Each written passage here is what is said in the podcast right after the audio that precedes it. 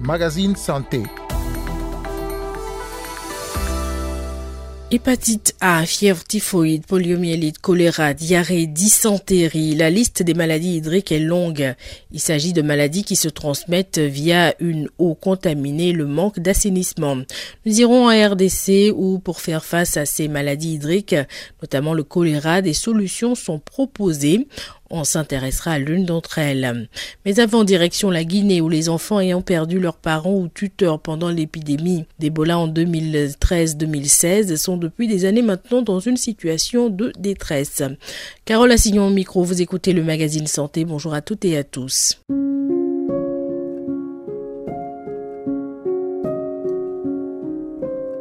Ont perdu leurs parents pendant l'épidémie d'Ebola qui a sévi en Afrique de l'Ouest entre 2013 et 2016.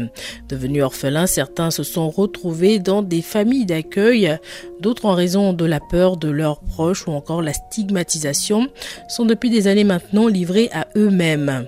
Selon l'UNICEF, l'Agence des Nations Unies pour l'enfance, aujourd'hui, il serait quelques 16 600 enfants enregistrés comme ayant perdu un ou leurs deux parents ou leurs principaux tuteurs à cause d'Ebola en Afrique de l'Ouest. Des enfants dont la plupart vivent dans des conditions difficiles.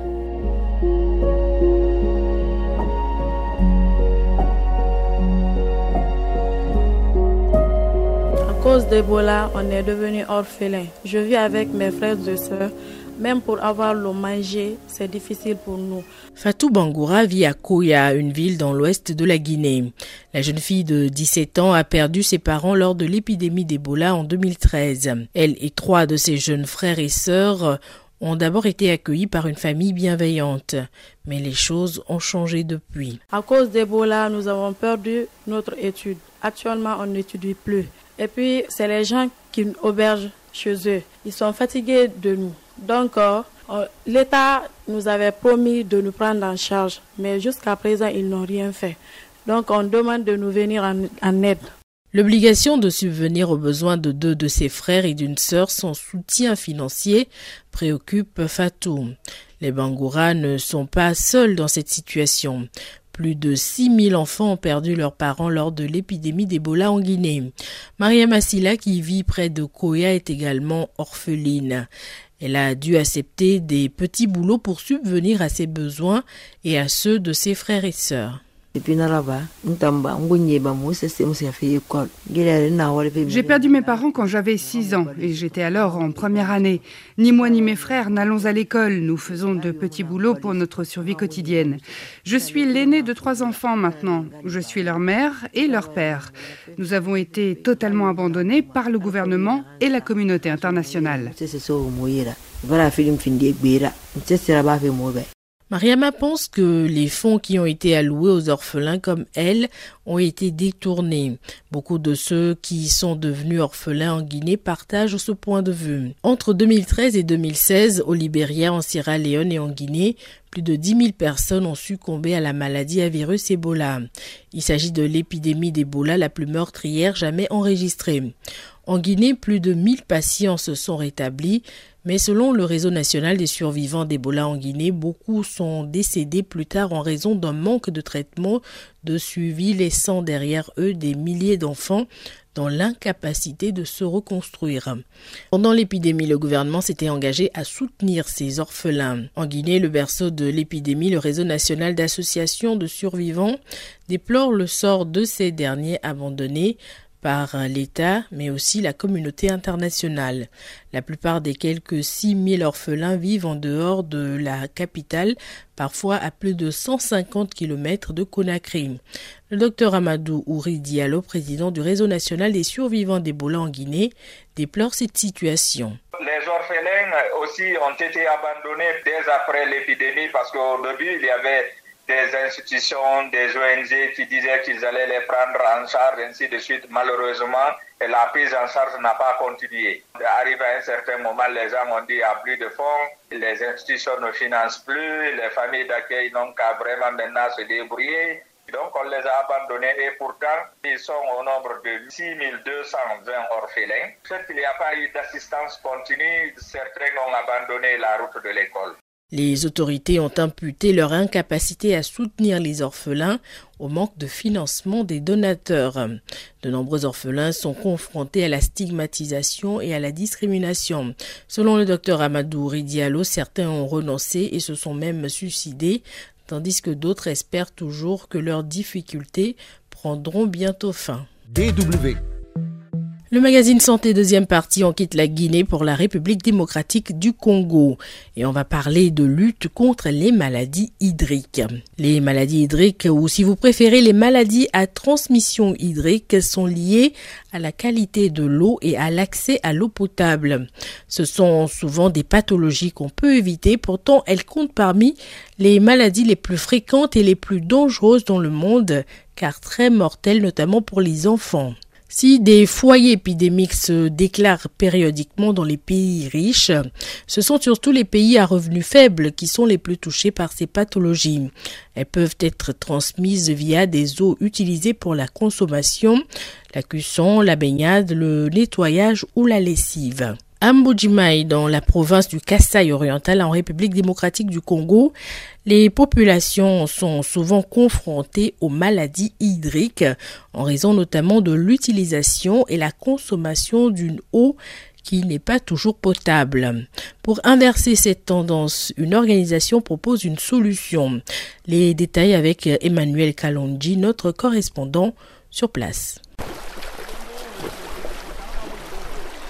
Nous sommes au bord de la rivière Mouya, l'un des cours d'eau qui entoure la ville d'Mbouchmaï dans sa partie nord-ouest. Femmes, jeunes et moins jeunes affluent chaque jour au bord de cette rivière pour faire la lessive ou laver les amarantes à revendre.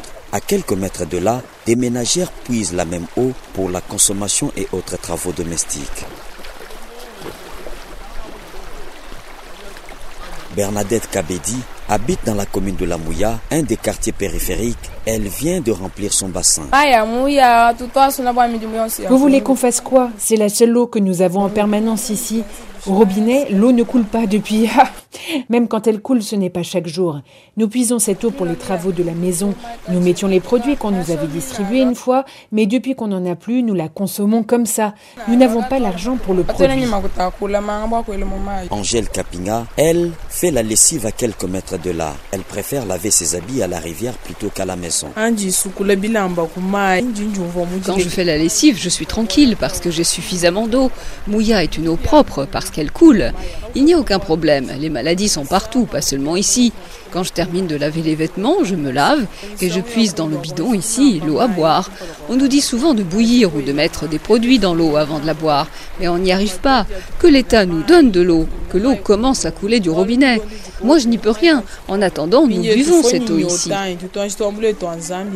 L'eau des rivières est impropre à la consommation. L'eau des ruissellements de toute la partie ouest de la ville de Mboujimaï vient se déverser dans la rivière Mouya. Le chef des divisions provinciales de la santé reconnaît le danger lié à la consommation de l'eau des rivières. Docteur Nestor Chitekou déconseille la consommation de l'eau non propre, notamment celle des rivières, qui est la cause de la résurgence de l'épidémie de choléra et d'autres maladies d'origine hydrique. Lorsque on consomme euh, l'eau euh, qui n'est pas potable, il y a des conséquences, il y a des maladies que nous appelons d'origine hydrique. Aussi le choléra. C'est pourquoi dans notre province, euh, par moment ou régulièrement, nous avons cette épidémie de choléra qui survient. Il y a beaucoup plus la population qui longe la rivière Loubilanger et aussi la rivière Mouya qui sont frappées par, par le choléra. Depuis le début de cette année, nous avons déjà enregistré 6 cas du point de vue clinique et aussi prise en charge. Outre les choléra, d'autres maladies d'origine hydrique comme la fièvre typhoïde, la dysenterie,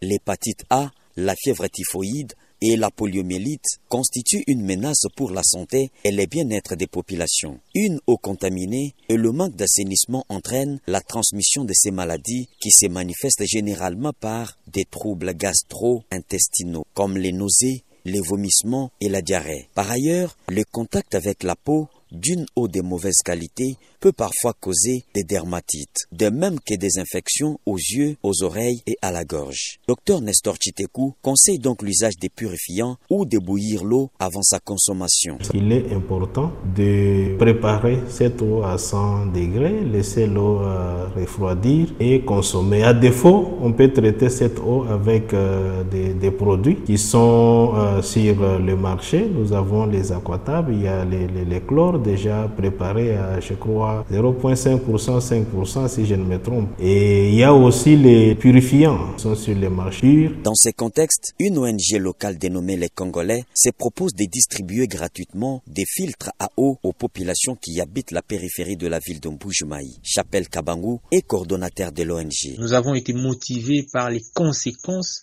de cette consommation malpropre de l'eau et les conséquences euh, qui sont liées à cette consommation impropre, consommation malsaine de l'eau. Il y a des maladies des mains sales, il y a la fièvre typhoïde, le choléra qui s'installe dans la jeunesse, dans les vieux. Chapelle Kabango assure que son organisation est déterminée à aider les populations victimes des maladies d'origine hydrique, mais qu'il est indispensable de déterminer au préalable le nombre de personnes concernées. Une tâche réservée à l'Institut national des statistiques. Comme il s'agit d'une distribution, d'abord, il faut mettre en tête qu'il faut d'abord commencer par une campagne. Une campagne de vulgarisation et d'appropriation de ce que nous allons faire, donc la distribution. Donc, premièrement, il va falloir passer par le dénombrement, passer par la formation, d'où nous allons impliquer l'Institut national de statistique. Nous allons maintenant mettre sur pied un plan stratégique. La ville de Mbujimaï n'est pas desservie totalement en eau potable.